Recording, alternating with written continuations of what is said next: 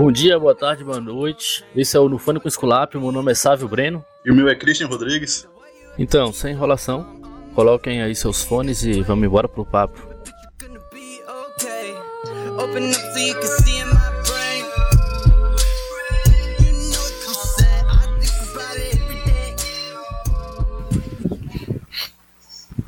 É, bom dia, boa tarde, boa noite. Aqui é Christian Rodrigues.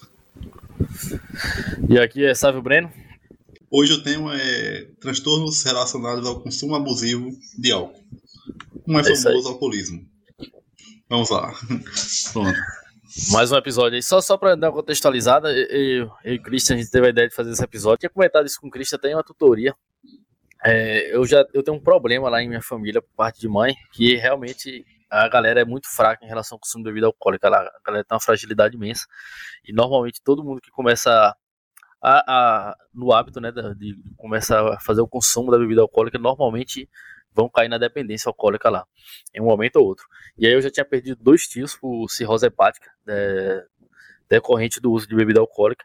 E aí quando eu fui agora esse final de semana, ou foi final de semana retrasado, não lembro ao certo, quando eu fui lá eu tava com um tio que tava numa situação é, problemática demais, novamente, um outro tio, e ele já estava com os sinais de abstinência, ele estava tentando parar, mas não conseguia, e também já estava totalmente dependente, porque já me caracteriza, acordando cedo, bebendo, sem comer, só procurando a bebida. E aí ele já estava se sentindo muito mal, e, e com para piorar, né, meu tio e a adaptação dele. Aí a gente levou ele no hospital, fez a reposição de vitaminas, fez o soro, tentando tentando já aproveitar o soro para corrigir a glicemia, que estava bem elevada, porque ele, tava, ele tinha parado de fazer o uso do medicamento.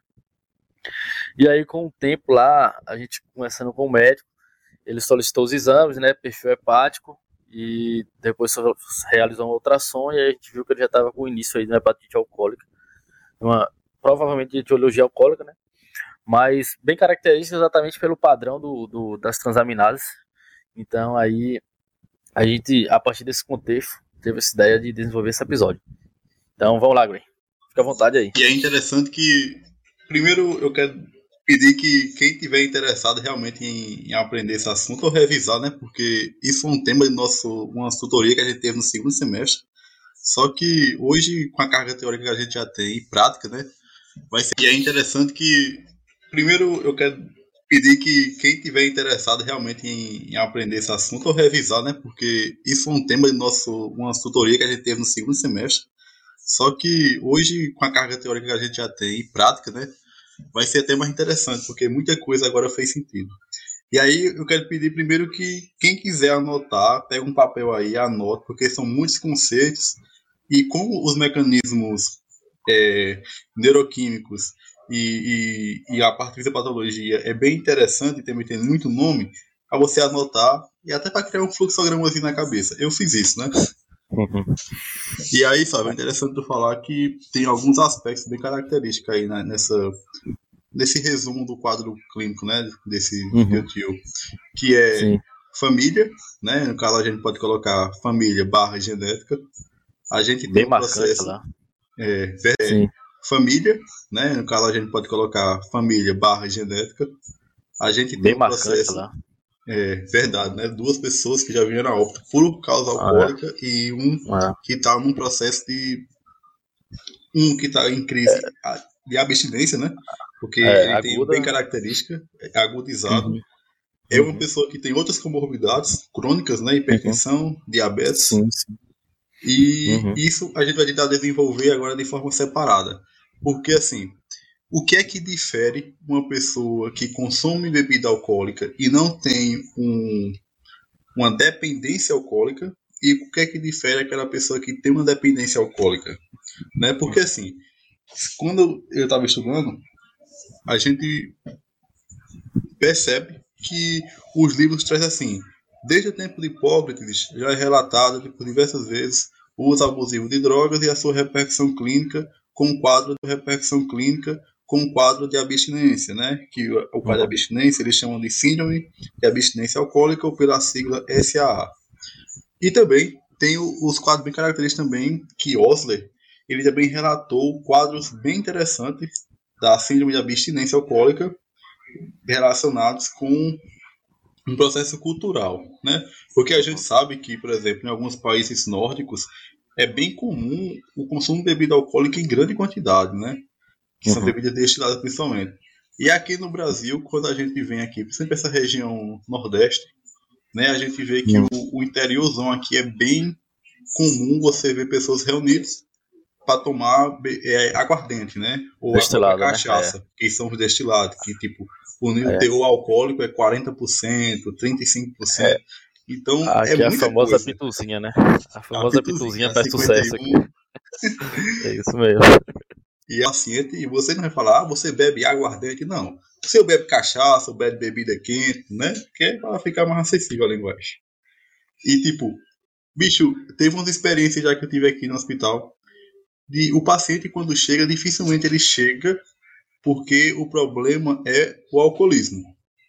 Às vezes ele chega porque ele levou uma queda, teve um TCE, né, um traumatismo crânioencefálico, desenvolve uma síndrome de abstinência alcoólica dentro do processo de internamento, e aí é que você vai ver a complicação. Mas aí, primeiro, a gente, para ambientar todo mundo, a gente precisa esclarecer alguns termos, né? Porque assim, beleza, o, o alcoolista ou o, a pessoa que tem um, um transtorno, ele tem que ser entendido como um problema psiquiátrico. Esse é o primeiro ponto, né? Mas para ele entender, para ele entender, para a gente entender de fato como é que se dá esse processo de terminologia, é, nos compêndios, por exemplo, de psiquiatria ou no próprio livro de emergência médicas da USP, eles tratam como termo adição. Né? Ou seja, ele é um termo utilizado de forma corriqueira para dizer que uma pessoa ela é dependente de tal substância. Aí você tem a dependência, a adição alcoólica, adição a drogas ilícitas ou lícitas, de diferentes formas. E aí a gente agora vai caracterizar o processo de, do alcoolismo, né?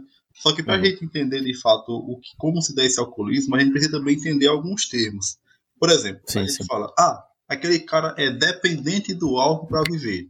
Mas espera ainda, essa dependência ela pode ser subclassificada de diferentes formas. Por exemplo, a gente pode dizer que aquele cara ele tem uma dependência comportamental, ou seja, aquele cara ele tem uma dependência comportamental, ou seja, ele faz coisas, né, ele desenvolve atividades para que ele consiga aquela substância. Né? Então, uhum. ele pode desenvolver um padrão patológico, ele pode desenvolver o que a gente fala de mania, ele pode uhum. desenvolver diferentes artimanhas né, para poder de comportamento para poder conseguir aquela bebida, aquela tratando-se de alcoolismo, né? Já também existe a dependência física, ou seja, a pessoa ela fica, ela necessita daquele, daquele efeito fisiológico que a bebida exerce sobre o seu organismo para que ele se sinta bem. Por exemplo, a gente sabe que quando o cara toma é, inicialmente a bebida alcoólica, né, ela vai ter uma, uma, função de dar prazer, né, porque lá na frente a gente vai discutir os mecanismos bioquímicos e a gente vai perceber que inicialmente ela tem uma, um, é, essa dependência, é, uma, uma melhor autoestima, é, vai desinibir, né? ela vai uhum. ter todo esse efeito é, benéfico inicialmente. E Sim. também tem aquele, aquela pessoa que pode desempenhar uma dependência psicológica. Uhum. Ou seja, ele vai ter o que a gente fala de fissura. Ele, pre ele precisa ter a substância e ele precisa ter o, como uma parte que é a substância de forma física né, ter o objeto ali, você já tem todo ter a posse daquilo, e também ele vai ter aquele desejo pelo efeito fisiológico. Então uhum. a gente vai ter uma dependência de natureza comportamental, física e psicológica que vai formar um transtorno, um transtorno uhum. psiquiátrico que vai dar característica ao processo de adição alcoólica, né? Sim, sim. Eu ia e falar aí, sabe, também... interessante... Ah, pode falar. Desculpa, pode falar. Pode falar, pode falar. Não, eu já ouvi falar muito também que essa fissura tem muito a ver com, por exemplo, em relação ao meio, a partir de determinados insights. Por exemplo, o cara é usuário de cocaína e tá vendo alguém ali utilizando cocaína na sua frente. Aí Isso, ele vai, ter, uhum. ele vai ficar louco para usar a cocaína porque ele tá tendo esse, esse estímulo visual na frente dele, ele começa a ficar louco para usar aquilo. E aí vai caracterizar o, o, que eles chamam mais em relação à fissura. E é exatamente esse, esse é. descontrole, né, mesmo que tu falou. E está muito relacionada a, determinados estímulos, quando, quando ele encontra, por exemplo. Uhum. E aí é interessante porque dentro dessa dependência é, uhum. tem, tem todo um processo é, neuroquímico né, funcionando. Sim. Principalmente com aquelas regiões do cérebro que estão relacionadas com o prazer, né? Uhum. E, e principalmente com o processo de aprendizado e recompensa. Né? Então, uhum. a gente sabe que o, que o nosso cérebro é hiperconectado com diferentes.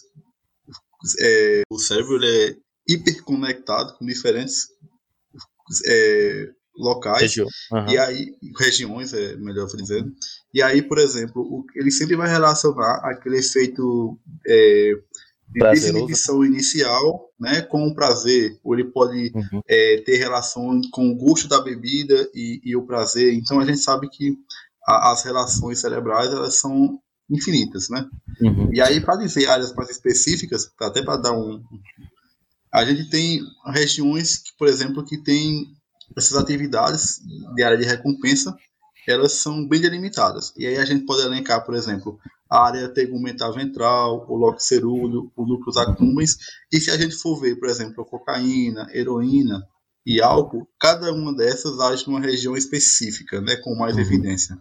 Uhum. Agora, é, e é interessante... Assim, pode falar. Uhum. Não, pode falar, que eu ia falar dos outros Não, termos. A maioria das drogas, essa, essa sensação de prazer vai estar muito relacionada com aquelas questões dos receptores opioides, né? E a gente vai até falar mais para frente lá da, da naltrexona, por exemplo, que é utilizado para o alcoolismo, né? Que vai agir exatamente aí. Uhum. E só um pouquinho também, complementando em relação ao que tu falou da dependência, é, falando um pouquinho do DSM-5 aí, que ele coloca lá como vai ser exatamente esse conjunto aí de sinais e sintomas físicos, mas principalmente psicológicos, tu mesmo falou, né, que tinha tanto aspecto físico e psicológico, uhum. que vai apontar aí para um usuário que ele vai ter essa vontade incessante de usar determinada substância, mesmo você sabendo que essa substância já está lhe trazendo problema. E aí, nesse caso, ele vai ter esse padrão repetitivo de uso da droga. E isso normalmente vai tender a levar o indivíduo a, a desenvolver aquela tolerância, né? E tanto Isso, a tolerância verdade. quanto a abstinência, que é aquela dependência física, e tanto em comportamentos também compulsivos para conseguir adquirir aquela droga. É, ou seja, aquela busca incansável, exatamente e tanto Isso, a tolerância verdade. quanto a abstinência, que é aquela dependência física, e tanto em comportamentos também compulsivos para conseguir adquirir aquela droga. É, ou seja, aquela busca incansável exatamente por essa necessidade de consumir a droga, que vai se caracterizar pela dependência psicológica. E aí ele traz também que o que vai caracterizar um paciente com dependência são algum, são digamos assim algumas características. Aí ele coloca lá como forte desejo ou então a compulsão para o consumo da droga, no caso aqui a bebida alcoólica, né? Aí ele bota também a dificuldade de controle em relação ao consumo da, da substância, tanto para o início quanto para o término, quanto para a manutenção desse, desse consumo. O outro seria o quadro de abstinência fisiológica, quando é cessado o consumo da droga. O outro seria o desenvolvimento da tolerância, que a gente já falou aqui. Aí, posteriormente, vem a questão do abandono progressivo de prazeres ou de interesses alternativos em relação que não for consoante com a droga, por exemplo, você ilha, em conversar com seus amigos, você perde o prazer por esses outros hábitos que você tinha em sua vida e, e, seus, e seus prazeres ficam exatamente reclusos apenas ao uso da droga. E o último ponto que ele coloca é em relação à persistência no uso da substância, é, mesmo você tendo clara evidência e tendo total informação de que aquilo está lhe fazendo mal, sabe? Você tem uhum. total conhecimento de que a, a droga está sendo nociva para você, mas ainda assim você não consegue abandonar. É, e isso é, é importante até para você caracterizar durante a consulta, né? Porque, uhum. por exemplo, como eu falei inicialmente, a, a experiência que eu já tive, dificilmente o paciente ele vem para uma consulta é, queixando-se que está com um problema de alcoolismo e ele precisa ser tratado. Difícil, eu nunca vi isso. Até agora eu nunca percebi. Os casos que eu já presenciei é um paciente que tem a, ele tem a, essa, esse transtorno e ele vem com outra queixa e aí na conversa com os familiares principalmente é que você descobre que ele tem essa adição por álcool, né? É.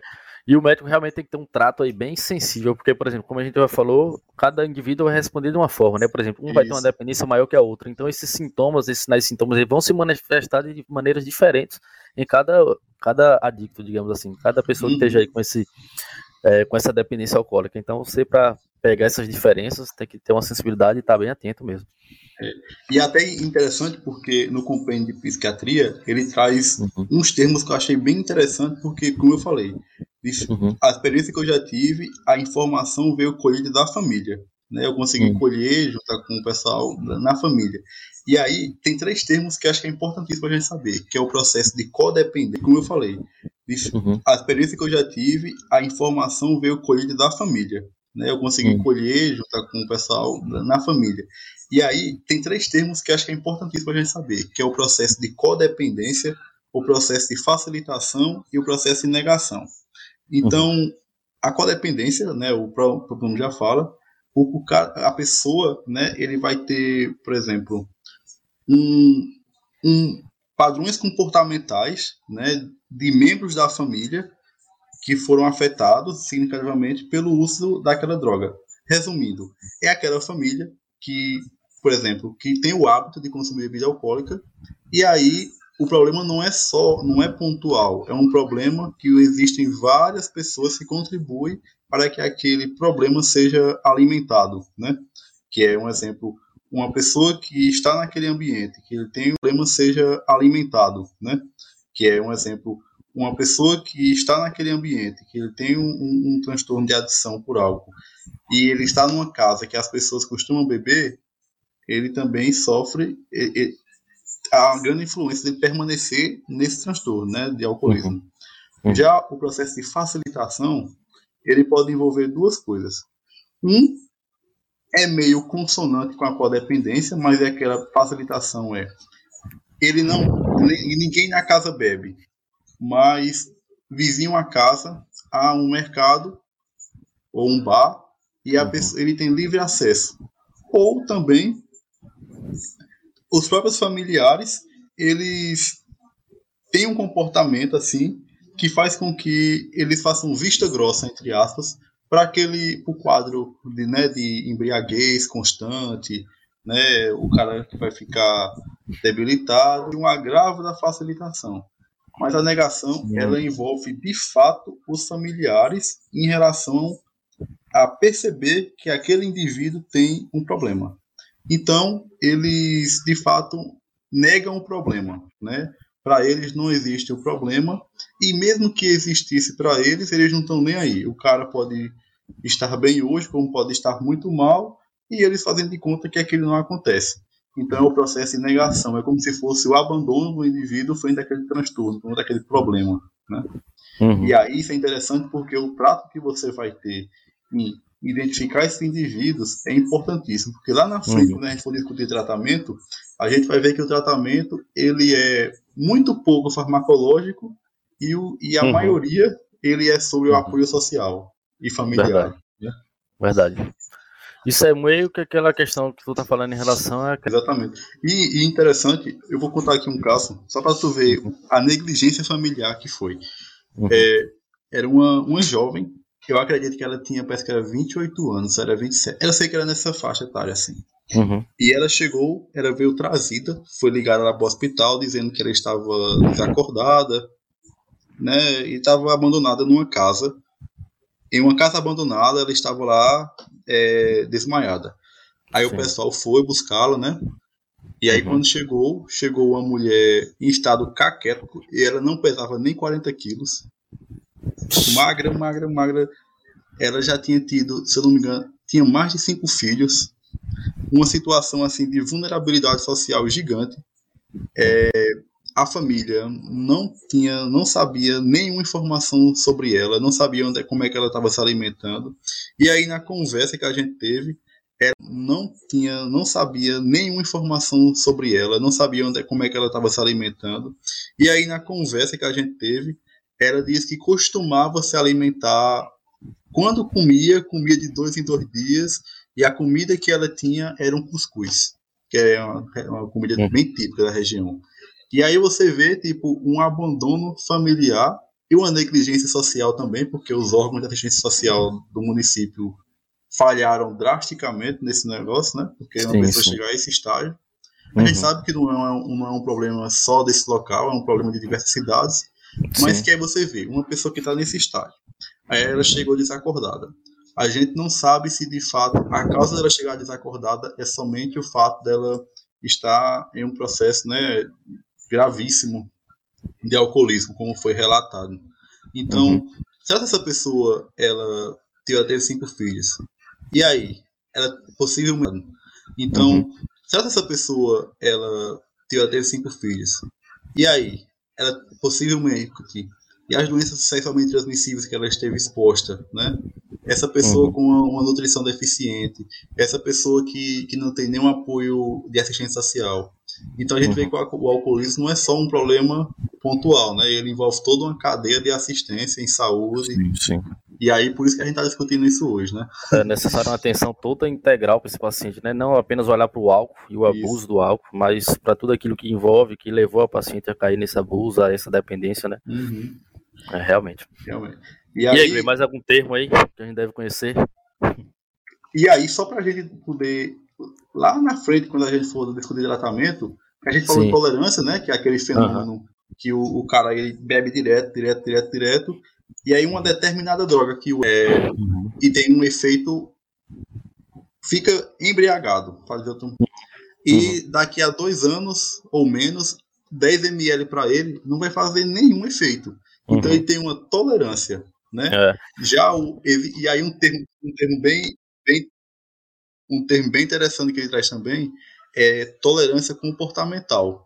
Ou seja, o cara ele tem o efeito fisiológico, mas ele teve tanto exposto àquele mesmo efeito que ele consegue controlar é, aquela, aquele, vamos dizer assim, ele consegue controlar toda aquela manifestação fisiológica que ele está tendo. Então, uhum. se ele ficava totalmente embriagado com 10 ml, agora ele bebe 10 ml, né?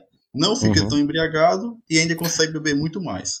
Rapaz, um exemplo disso, eu tava assistindo um podcast essa semana, Sim. e aí o cara tava falando, rapaz, no meu tempo a maconha que era boa demais, a maconha Sim. faz um efeito absurdo. Aí eu falei, rapaz, esse cara não tá nem percebendo que ele tá passando por um processo de tolerância. Exatamente. Ele acha que a maconha do tempo dele era muito boa, mas na verdade é que ele desenvolveu tolerância à maconha, e hoje aquela quantidade que ele utilizava para ter aquele efeito não faz o mesmo efeito hoje. Ele necessita de uma quantidade maior. Então o cara tá com uma tolerância e nem sabe, acreditando na verdade que era a maconha que era melhor tudo que é de hoje, né?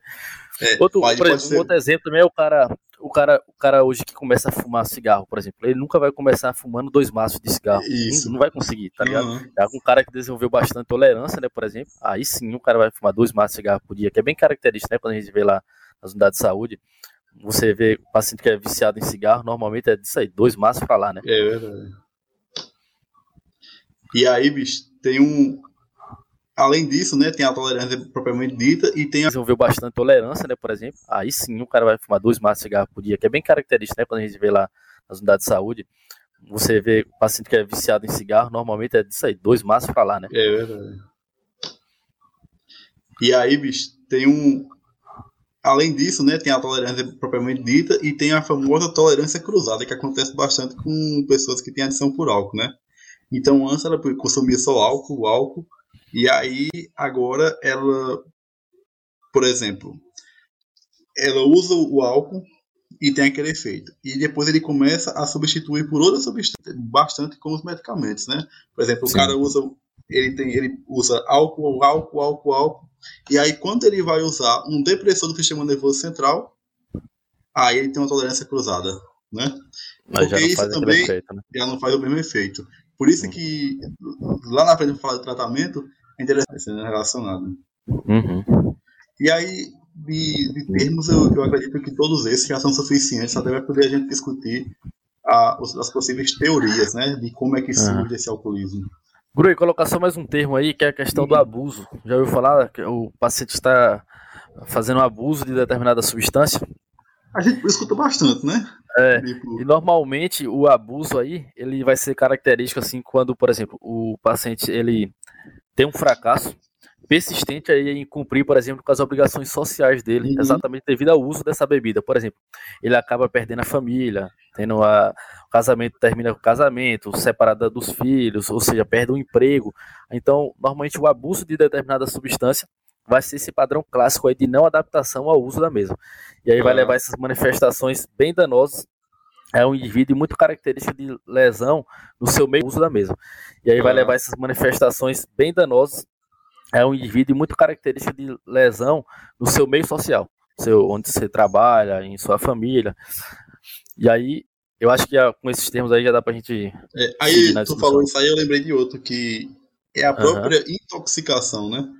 Porque, ah, assim, a gente lembra de intoxicação, sempre nos remete a medicamento, a agrotóxicos, etc. Né? Uhum. Mas o termo intoxicação ele se refere de fato ao cara usar de, de forma repetida aquela substância, uhum. né? Repetida, repetida. Uhum. E aí ele vai ter uma manifestação, uma síndrome, né? Quando a gente fala de síndrome, está falando de várias manifestações clínicas. E aí, por exemplo, ele, dentro dessas manifestações clínicas, ele pode ter alterações de funções mentais, como memória, é, alteração de humor, alteração de discernimento, e a seu comportamento social ou profissional pode durante o uso da substância, uhum. quanto também logo após o uso da substância. E aí, a depender da droga, eu lembro até no, na tutoria agora desse, período nosso que a gente estava falando de diazepínico, que a depender da droga você vai ter um antídoto específico, né? E aí eu lembro Isso. lá quando a gente estava falando de intoxicação por benzodiazepínico, por diazepam, por exemplo, que tinha o flumazenil, né? Então, uhum. tipo, a depender da droga, por exemplo, é, o cara utilizou opioide, você pode utilizar a, a naloxonona, a, a naloxona, né? E o, é, ou então o cara foi intoxicado por cianeto, você pode utilizar o nitrito de sódio, aí vai depender. Então, tipo, toda droga que você pode se intoxica, digamos assim, pode ser, a gente espera que tenha, né? A maioria uhum. tem esse já título específico, é importante que a gente conheça, porque caso o paciente chegue lá no pronto-socorro, a gente está atendendo com intoxicação por essa droga, a gente vai necessitar fazer esse antídoto e a gente necessita conhecer, né? Isso. Pra curar o meu despeito, vou meter pinga no peito, sufocar meu coração. E nessa casa tem goteira. Pinga de mim, pinga de mim, pinga de mim. Mas nessa casa tem goteira. Pinga de mim, pinga de mim, pinga de mim. Então, e agora a gente falar um pouquinho agora pouco desses conceitos que a gente falou de maneira geral, agora relacionado à parte do álcool. E a gente falando um pouquinho, um pouquinho aí da dependência, no caso do álcool, de acordo aí com, a, do, com o CID-11, né, é, é preciso que, a, que o usuário do álcool, no caso, ele apresente problemas decorrentes desse uso do álcool aí por pelo menos 12 meses. Então, para a gente dizer que o paciente ele está com dependência alcoólica, ele tem que ter problemas decorrentes do uso do álcool por pelo menos 12 meses seguidos. E entre esses problemas, tem que ter um preenchimento de pelo menos três critérios do uso do álcool por pelo menos 12 meses seguidos. E entre esses problemas, tem que ter um preenchimento de pelo menos três critérios. E aí, entre os critérios, a gente tem os sinais da abstinência, ou seja, sudorese excessiva, aceleração de pulso acima de 100, insônia, tremor, vômito, náusea, agitação, ansiedade. Esses, esses sinais aí característicos da, da abstinência. Pode ter também é, o paciente é aquele cara que ele bebe mais do que o programado. Então, por exemplo, ele fala: rapaz, no outro dia eu vou tomar uma cervejinha, mas ele vai lá e bebe uma caixa. é, outro ponto: se ele tem um desejo persistente de voltar a beber ou uma incapacidade de parar com o consumo. A outra seria a tolerância ao álcool, que a gente já explicou o que, o que é. A outro ponto é o gasto de muito tempo para obter bebida alcoólica ou para se recuperar do efeito e posteriormente a persistência no consumo da bebida, apesar dos problemas e dos prejuízos gerados. E aí é aquela questão do abuso, né? Que a gente dizer que o paciente tem essa dependência, de acordo com o CID-11 aí, ele tem que ter três dessas situações que a gente falou por pelo menos 12 meses. E aí vão existir aí alguns algoritmos aí, existem vários, que a gente pode utilizar para fazer a caracteriza caracterização rápida assim, do paciente para definir se ele tem ou não essa dependência. Aí eu lembro que a gente tinha visto lá na tutoria o chamado Cage, e ele é bem rapidinho, são quatro perguntas. Uhum. O Cage é o C de cut down, que é se ele tem um interesse em largar a bebida ou tentar diminuir. O E é de annoyed, que é aborrecido, né? Se ele já ficou aborrecido quando outras pessoas criticaram seu hábito de beber. O G é de guilt, de culpa, se ele já sentiu mal ou culpado pelo fato de beber. E o E é de é, ex-open, né? Que é olhos abertos ao despertar. Ou seja, se ele bebe, e isso é muito, e eu lembro muito dos meus tios nesse caso, que eles realmente eles acordavam e já iam beber. Eles não comiam. É. Aí, por exemplo, nesse, nesse nesse questionário do Cage, se ele tiver duas respostas positivas, você já pode caracterizá-lo e abordar esse paciente como um possível dependente alcoólico. Mas existem outros questionários aí mais, mais, mais sensíveis, tem o Maldit, que ele utiliza 10 questões, e aí também vai variar a pontuação. Eu sei que até 7 pontos ele tem um consumo de baixo risco, de 8 a 15 indica o, o, risco, e de 16 a 19 ele já tem um risco muito nocivo, e mais de 20 já tem provavelmente uma dependência. Mas existem vários outros é, questionários que a gente pode utilizar. Você viu algum aí, Gray? Não, o, o que eu vi relacionado, que foi do, do livro de emergências médicas, medicina interna né, de uhum. emergência, ele trata sobre exatamente do, isso, do DMS5, né? Uhum como você uhum. falou, né, em relação ao consumo frequente, se existe um desejo persistente, e aí todos aqueles termos que a gente falou, de fissura, de tolerância, uhum. ele, ele aborda. E aí o mais do DMS5, né, uhum. Como você falou, né, em relação ao consumo frequente, se existe um desejo persistente, e aí todos aqueles termos que a gente falou, de fissura, de tolerância, uhum. ele, ele aborda. E aí o mais interessante é que ele coloca, ele uhum. subclassifica, né, no caso, esse transtorno relacionado ao uso do álcool em leve, moderado e grave. Né? Por exemplo, o cara dos 10 quesitos, ele tem uhum. dois ou três sintomas daqueles 10, ele tem uma, um, um, um, um, uso leve, se tem entre 4 e 5 sintomas moderado, e 6 ou mais sintomas são graves. Isso aí é interessante a gente classificar porque a, a, conduta que você vai ter, né, se você vai tratar o paciente ambulatorialmente, ou se você vai interná-lo, para fazer o, todo o processo necessário, ele vai ser bem, bem diferente. O, o processo necessário, ele vai ser bem, bem diferente. Uhum. Eu tinha visto uma classificação também bem interessante que é, em relação ao dependente alcoólico, que foi uma, a classificação de Cloninger, que ele vai caracterizar dois tipos de, de hum. alcoolistas nesse caso, que é o tipo 1, que é aquele al alcoolismo já decorrente do meio, ou seja, tem muita influência do meio sobre o, sobre o indivíduo, e é a forma mais prevalente que a gente tem hoje, e ela é tanto semelhante para homens quanto para mulheres em relação à prevalência. E aí você tem uma progressão lenta com o início, normalmente o início após os 20 anos de idade, e está muito associado a uma personalidade passiva dependente. E o segundo tipo, que é o que eu, muito característico, e aí eu vejo muito dentro da minha família, que é o alcoolista exclusivamente masculino, com início de consumo antes dos 20 anos de idade, e de rápida progressão para dependência. E aí ele vai ter um forte caráter genético, que é basicamente o que todos começaram a beber antes, antes nem dos 20, antes dos 12 eu boto isso lá. Isso, é, bom, é, porque o meu avô bebia muito. Uhum. E, na verdade, ele é uma família bem pobre, sabe? Por, uhum. Minha família por pai de mãe. Muito, muito, muito pobre. Então, tipo, meu avô, como forma, digamos assim, de meio que se livrar do, da, daquela, daquela realidade que ele vivia ali, ele bebia bastante. E aí meus, meus tios, vendo aquela situação, eles aprenderam a beber muito cedo também. E, e realmente eles progrediram de forma muito rápida para a dependência. E aí eu vejo esse caráter genético, né? E normalmente a característica desses pacientes é que eles são muito impulsivos ou com a tendência à personalidade antissocial. E meus tios são muito, meus tios são muito antissociais, tá ligado? E aí, eu converso com, converso com a galera de casa, mas tirando isso, acabou.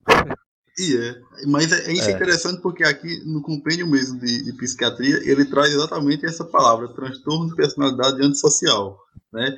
E tem um uhum. transtorno relacionado.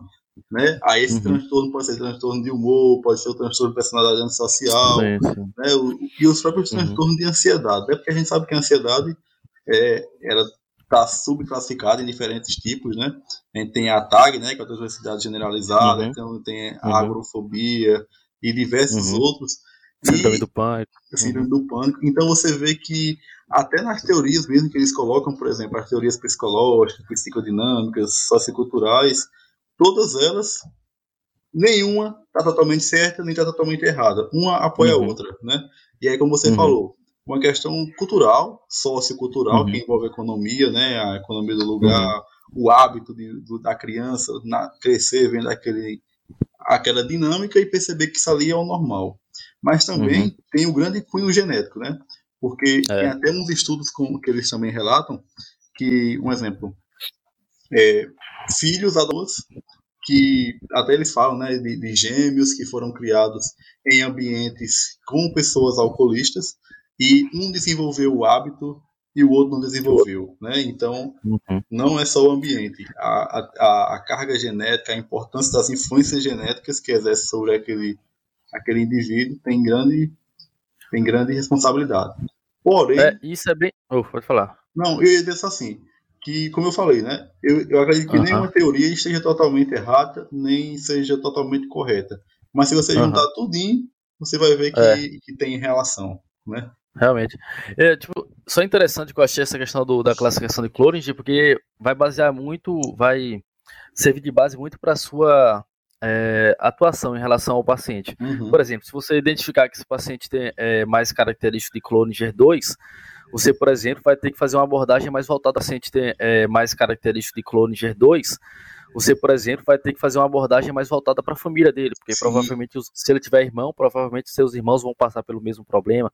Então, você tem que fazer mais uma abordagem pensando no, no, quesito familiar, já para tentar prevenir ou evitar que esses outros irmãos, caso ele tenha, entre com, inicie o consumo da bebida alcoólica, porque depois que ele iniciar o hábito, já fica mais difícil parar exatamente pela questão da abstinência. Então, é muito importante para a gente fazer nossa para questão de como a gente vai realizar nossa abordagem tanto com o paciente quanto com o seu familiar, né? É. Porque, como a gente falou, o paciente que vem, o paciente alcoolista, ele é um, ele, na maioria dos casos, ele é, ele é um paciente chamado paciente com comorbidade, né?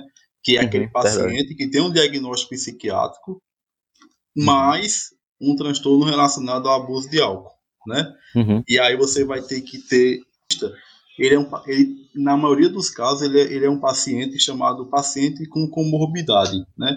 Que é uhum, aquele paciente verdade. que tem um diagnóstico psiquiátrico, uhum. mais um transtorno relacionado ao abuso de álcool, né? Uhum. E aí você vai ter que ter a, a habilidade de você saber identificar que aquele problema não é só o álcool. Por trás dele existe uma série de coisas que têm que ser identificadas, né? Só que aí, sabe, é interessante porque, como a gente falou lá no início, dificilmente o paciente com, com alcoolismo, a não ser que seja numa clínica especializada naquilo, ele vai chegar para ser tratado do alcoolismo. Na maioria das vezes é um paciente que vai chegar intoxicado, né? Uhum. ele vai chegar no processo de intoxicação. Verdade. Né? É, e aí ali daquela glicemia na veia e tal. Exatamente. Né? Porque, tipo, o... o cara já mal mesmo. Ele vai chegar lá Exatamente. Você vai ter que abordar de forma rápida mesmo esse paciente, é. Abordar de forma rápida, porque aí o cara quando chega intoxicado, né, e tipo, ele é trazido, né, à, à unidade de saúde lá, o hospital, emergência, uhum. urgência e tal. E aí, tipo, uhum. como é que você vai identificar o paciente? E se você tem que agir pelo protocolo do suporte, né, o suporte de vida. É. Né? E aí, beleza, você estabilizou o paciente, você deixou o paciente em observação, e aí aquele paciente que chegou com, com uma escala de coma de Glasgow, né, um nível de consciência tipo 9 e tal, beleza. Uhum. Ele foi recuperando a consciência, foi melhorando, né? Só que do nada uhum. ele começa a fazer pique hipertensivo. Tal, uhum. e beleza, você volta, aí o paciente começa a ter tremor, né? O paciente começa a ter uhum. várias outras coisas, mas não é, é, Tão, é tão exuberante. Aí depois, do nada, o cara convulsiona. Né? É. Aí é. Tão, é tão exuberante. Aí depois, do nada, o cara convulsiona. Né? Aí você uhum. tem que pensar, e aí, esse cara foi um cara que exagerou pontualmente na bebida, ou é uma pessoa que, por ter ficado em observação sem tomar né, a, a sua bebida, está sofrendo de uma síndrome de abstinência alcoólica. Né? Uhum, Aí onde é que tá? Porque, como a gente falou, dificilmente o paciente na urgência, eu é quase impossível, ele entra lá uhum. para você dar o diagnóstico de alcoolismo, né? Ele entra lá para você dar o diagnóstico de síndrome de abstinência, ou uhum. tirá-lo uhum. ele da intoxicação e encaminhar ele para um segmento né, ambulatorial, uhum. ou mesmo de, de lá mesmo encaminhar para um local adequado. É. Aí é importante a gente caracterizar, então, agora esse quadro da abstinência no, na questão do álcool, né? A gente Isso. já falou da abstinência de uma maneira geral, mas só um ponto importante lá em relação à intoxicação, que tu está falando agora do uhum. álcool no, atendimento desse paciente. Uma coisa que vocês não devem esquecer é tomar um ponto importante lá em relação à intoxicação, que tu está falando agora do uhum. álcool no atendimento desse paciente. Uma coisa que vocês não devem esquecer é tomar, tomar cuidado para trauma crânioencefálico desse paciente, que normalmente ele vai cair, ele está bebendo, Isso. normalmente bebe até cair mesmo, então muito cuidado com trauma. Questão também de broncoaspiração de vômito, né? Porque esse cara vai vomitar de forma constante e aí você pode ter uma obstrução das vias aéreas, você não quer isso.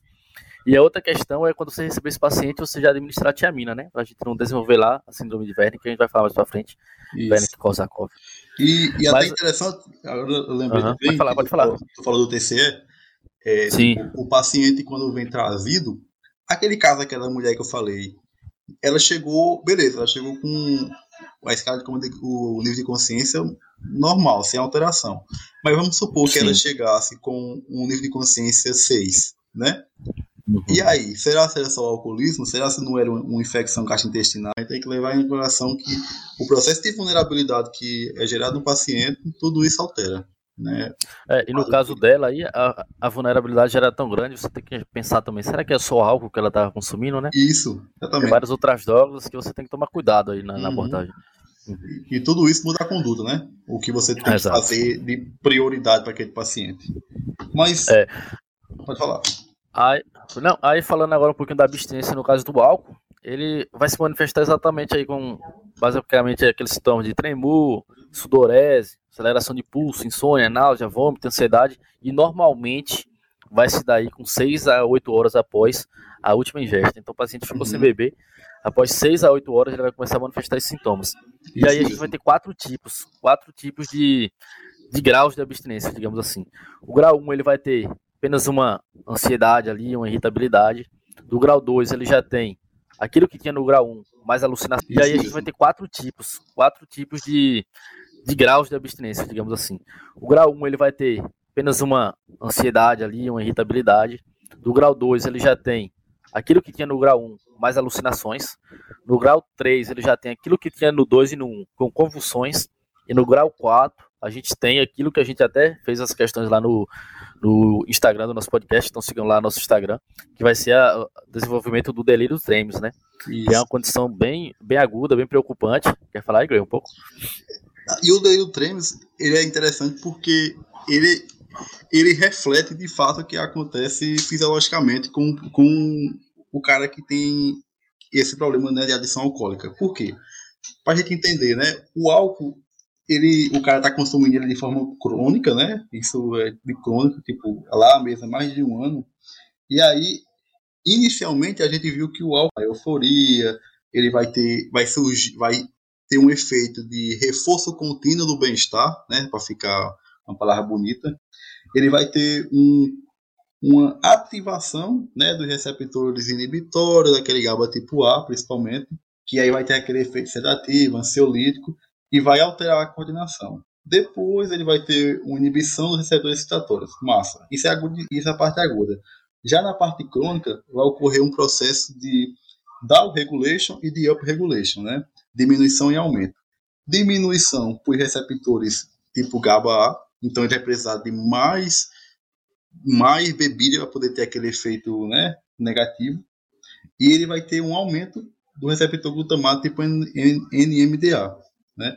E tudo isso vai levar a alterações.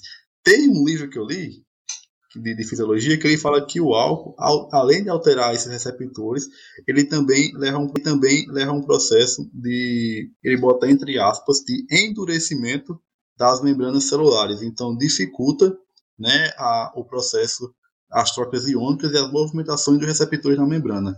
Por isso que o paciente vai ter todo aquele processo de tolerância, né, o processo até mesmo de, é, de poder sensibilizar os receptores com aquela quantidade de álcool que ele estava utilizando. Só uma discussão mais bioquímica da, da coisa. Uhum.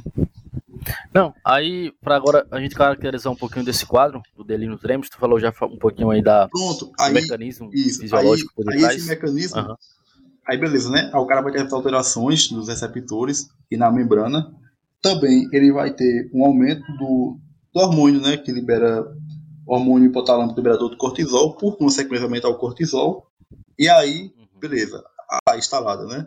E aí, por consequência, ele vai ter uma hiperatividade autonômica, né? Então ele vai ter uma descarga catecolo de catecolaminas, né? Catecolaminas, uhum. E tudo isso vai levar a um processo de, de delírio, agitação, taquicardia, uhum. febre, diaforese e a crise hipertensiva. Sendo que o, bem, o mais comum é começar com desorientação e confusão, né? Depois ele vai Uhum. começar tremor, depois esse, esse tremor ele vai é um tremor mais leve, depois vai ficar um tremor grosseiro a ponto de ele nem conseguir, por exemplo, você dá um copo de, de água para ele beber, ele não consegue, parece uma pessoa com Parkinson, né? Sendo que os mecanismos são Uhum. totalmente diferentes. E aí vai Cara, começar. meu tio, meu tio tava com uma tremedeira absurda. Era, né? É bem característica essa, tremedeira aí, cara. Ele tava que não conseguia pegar o copo com água. Caramba. E aí, e aí o, o cara vai ter outros problemas, né? Aham. O cara. Aí a gente agora vai pensar na abordagem do paciente, né? Ele chegou, você estabilizou e o cara desenvolveu a, a clínica da síndrome abstinência alcoólica. Aí, tipo, aí você, aí pensando clinicamente, você tem que pensar assim, beleza. O cara tá tendo uma síndrome de abstinência alcoólica, aí você interroga, né? Mas o que é que leva a pessoa a ter um quadro desse? Aí você vai lá, ele usa álcool de forma sustentada, ele tem uma história prévia de delírio tremens ou de irritação prévia, ele tem idade maior de 30 anos, ele tem presença de doença precipitante, né?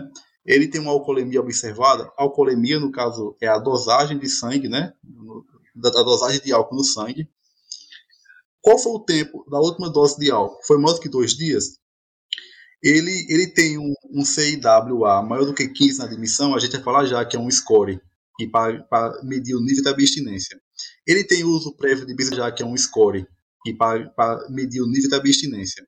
Ele tem uso prévio de benzodiazepínico, ele é homem, ou seja, tudo isso são fatores para, de risco para desenvolvimento da síndrome da abstinência alcoólica, né? Então, o cara respondeu sim, algumas dessas aqui, aí beleza, agora eu sei que ele está em síndrome da abstinência. Então, o que, é que eu tenho que fazer agora?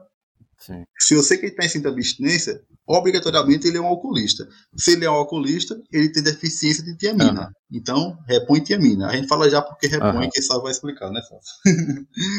Sobre a vernícula. Uhum. Beleza, repõe tiamina. Me comprometendo, você tá me comprometendo aí. Não, Deus surgiu, mas a gente é possível, né? Eu não. Aí, beleza, repor tiamina.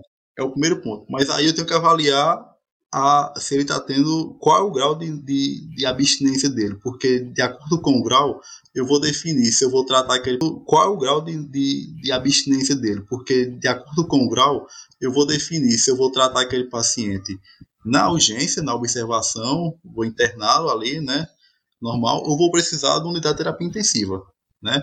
E aí eu vou medir através da escala de CIWA-AR, Uhum. que aí eu vou perguntar a ele essa escala ela tem algumas perguntas que envolvem, por exemplo, presença de náuseas e vômitos, distúrbios estáticos, tremor, distúrbios auditivos, sudorese, distúrbios visuais, ansiedade, cefaleia ou cabeça pesada, agitação, orientação. Beleza. Aí cada, cada quesito desse tem a pontuação que vai de 0 a 7. Por exemplo, o cara está tendo tremor, se ele não tem tremor, zero pontos tem um tremor não visível, mas pode ser sentido com a ponta dos dedos. Um ponto. O tremor dele é moderado, com os braços estendidos, mas pode ser sentido com a ponta dos dedos. Um ponto. O tremor dele é moderado, com os braços estendidos, então quatro pontos.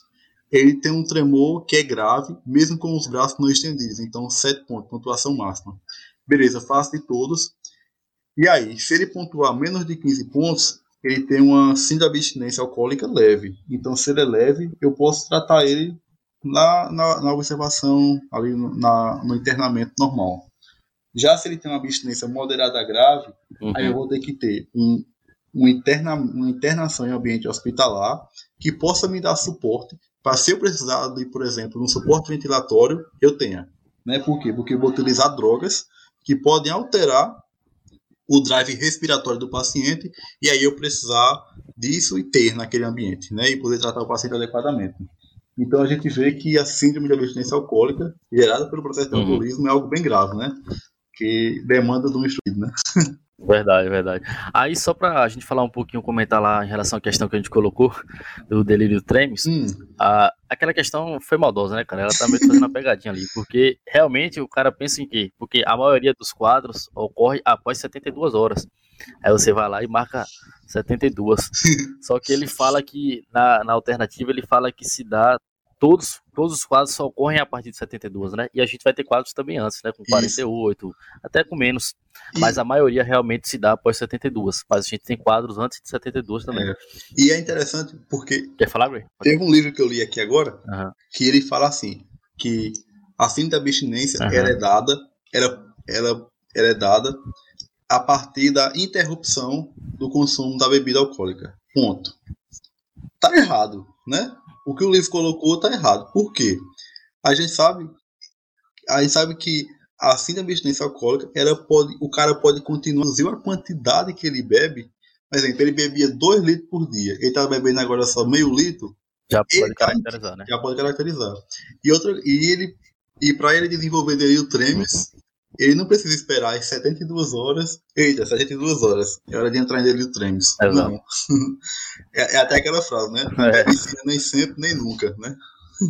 E, e, só um pouquinho também em relação a essa abordagem do paciente com delírio Tremes, basicamente, o que a gente vai fazer com ele é utilizar doses bem elevadas dos benzodiazepínicos. Como o Gray falou já, que os receptores já estão sensibilizados e a gente vai ter um down regulation, então a gente tem que usar essas doses elevadas dos benzodiazepínicos aí, e com associação com os neurolépticos, né, porque ele pode convulsionar. Uhum. E aí a gente pode fazer, por exemplo, diazepam, 60 miligramas, ou até o lorazepam, a gente pode fazer aí é, em 12 miligramas também, por exemplo, o cara já está com hepatopatia, né, a gente, e a gente usa também o aloperidol, no caso desse paciente aí. Isso. E sempre de forma constante fazendo a avaliação desse paciente a todo momento. Exatamente. E, e basicamente é, o que vai levar à morte desses pacientes aí é, é, são distúrbios hidroeletrolíticos, né? Então a gente vai ter que ficar prestar bastante atenção, porque normalmente é uma condição fatal e ocorre principalmente em dias quentes também. Se o paciente já está bem debilitado, já está bem desidratado, e aí a gente tem que prestar muita atenção para que a gente não tenha uma, uma piora desse quadro desse paciente com alteração, um desequilíbrio ainda maior desses, desses níveis hidroeletrolíticos dele, e aí que normalmente é o que leva à morte dele. Isso. Isso é interessante até porque o paciente, quando chega, como a gente falou lá no início, você tem que pensar também em diagnóstico diferencial. Não é porque o cara beber um litro de Pitu ou de 51, que ele vai entrar em intoxicação, em crise de abstinência e as outras coisas. Uma sepse evoluindo com, com um choque séptico e tipo. E outro caso bem interessante, o cara, o cara bebeu. Beleza. Chegou lá com né, um, um aquele cheiro etílico lá, bem característico. Aí você, não, aqui é, é cachaça, como muita gente diz. E aí? Pode ser um caso de hipoglicemia né? Ele pode ser um cara que tem um problema de alcoolismo e é diabético, insulino dependente, utilizou a insulina de forma é, inadequada, uhum. fez hipoglicemia por um uso é, inadequado da insulina e aí tá lá desacordado. Então, mesmo estando com, com, com aquele cheiro etílico, você não pode dizer não, isso aqui é apenas por conta da cachaça. Uhum. Né? Você tem que fazer a investigação e a abordagem é. inicial de todo paciente que chega pela porta de emergência da urgência, né? Por exemplo, a questão do meu tio, né? Ele, a questão do meu tio, né? Ele, ele chegou no hospital, ele é diabético. Sim. Só que ele estava sem tomar as medicações, então a glicemia dele estava em 400 e tanto. Aí ele tava, ele tinha bebido. E aí se ele chega lá, é, exatamente, ele tá, e ele tava com uma confusão mental. Aí ele chega lá no hospital do jeito que ele tava, bêbado. Aí o cara vai falar, não, é, bebida, vamos fazer é, glicose né, glicose na veia. Já pensou a glicose, o cara é diabetes, já tá com glicemia bem elevada. É. Né? É, Imagina aí onde isso poderia é, dar. É né? importante você investigar, né? Você tem que fazer o suporte inicial, né? Tipo, não tinha como você colher a informação dele, né? Porque ele estava no estado. Mas uhum. você tem que colher a informação de alguma forma. Família, conhecido, quem levou, quem foi buscar, né? Até para você ir tateando o paciente e a história e fazer a conduta adequada. E aí também, tipo, a gente tem que lembrar também que o paciente que tem um, um processo desse de adicção a quem foi buscar, né? Até para você ir tateando o paciente e a história e fazer a conduta adequada. E aí também, tipo, a gente tem que lembrar também que o paciente que tem um, um processo desse de adicção, adição alcoólica, ele não é só não é só o problema do álcool, é o problema da alimentação, que é um cara que dificilmente se alimenta adequadamente. Se ele não se alimenta adequadamente, ele tem um déficit nutricional gigante. né? E aí tem todo aquele processo que gera em relação às alterações gastrointestinais, porque o álcool ele é lesivo para a mucosa gástrica, né? Se é, se é lesivo para a mucosa gástrica, ele pode levar a um processo de hipocloridia, de acloridia. Então você tem uma absorção de nutrientes muito baixa. Então, aí vamos lá o cara é alcoolista, ele se alimenta muito ruim, o pouco que se alimenta não é absorvido adequadamente. E aí, se a gente for elencar o número de doenças, a gente tem os processos de anêmicos, né, por deficiência de folato, por exemplo. Então, cara, os processos de anêmicos, né, por deficiência de folato, por exemplo. Então, o cara que vai ter uma anemia megaloblástica, né, com aqueles neutrófilos hipersegmentados bem característicos. Então, por isso que é importante fazer os diagnósticos diferenciais e junto com isso você fazer aquela bateria de exames pensando né, clinicamente no que pode estar repercutindo de forma sistêmica, né? Uhum. Porque, tipo, a pessoa chegou lá, aí, beleza, eu vou só estabilizá-lo? Não, eu vou investigar outras coisas. Então, vamos lá, hemograma, glicemia, né, vamos lá, função renal, ureia, creatinina, como é que está os eletrólitos, sódio, potássio, magnésio, cálcio, é, uhum. lógico, pensando em álcool, vamos para enzimas hepáticas, pensando em fígado, vamos para tempo de protrombina, pensando função cardíaca, né, eletrocardiograma, radio, é, radiografia de tórax, por que não? Uhum. É. Aí, vamos falar um pouquinho agora do, da questão do metabolismo desse álcool aí, para a gente entender futuramente um pouco, um pouco, do tratamento, das drogas, pode ser? Pode ser. Então, basicamente, quando a gente faz a ingestão do álcool, né, ele é absorvido entre basicamente aí 30 a 60 minutos. E aí 20% dessa absorção já ocorre no estômago. E aí por isso que ele também vai lesar bastante a mucosa gástrica. E aí os 80% restantes normalmente vai acontecer lá no intestino. E aí, por ele ser hidrossolúvel, ele vai ser rapidamente absorvido e vai chegar a, no sangue de forma bem rápida. Então, do sangue, o álcool chega ao fígado, onde passa a ser metabolizado, né? E aí essa distribuição do álcool é, pelo sangue para todos os tecidos que contêm água vai, é, vai acontecer e a gente vai ter esses níveis alcoólicos no sangue que a gente vai poder caracterizar e analisar também. E aí essas maiores concentrações, esses níveis alcoólicos no sangue que a gente vai poder caracterizar e analisar também. E aí essas maiores concentrações, após a sua distribuição, vai se encontrar exatamente, como eu falei, no fígado, no cérebro, é, no, no coração, nos rins e nos músculos. E mais de 90% desse álcool ele vai ser absorvido e eliminado pelo fígado. Absorvido não, metabolizado e eliminado pelo fígado. E 2 a 5% ali vai ser excretado sem nenhuma modificação na urina, uhum. pelo suor e pela respiração. Que é aquele, aquela, digamos assim, aquela bebida que não deu tempo de ser metabolizada. Porque. E não deu tempo de ser absorvida também. E, foi, e é eliminada diretamente. E aí, digamos, em relação a essa metabolização lá na parte hepática, a gente vai ter várias reações de oxidação são reações oxidativas. A primeira destas é a transformação do etanol em acetaldeído, né, que é pela álcool desidrogenase. Uhum.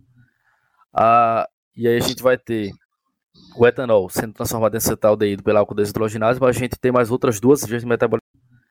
A, e aí a gente vai ter o etanol sendo transformado em acetaldeído pela álcool desidrogenase, mas a gente tem mais outras duas vias de metabolização que podem auxiliar nisso aí que uma vai ser pelo sistema mitocondrial de oxidação de etanol, que é o MELS, que é aquele que ocorre em relação à questão das mitocôndrias, né? E o outro que vai ser com a utilização da catalase.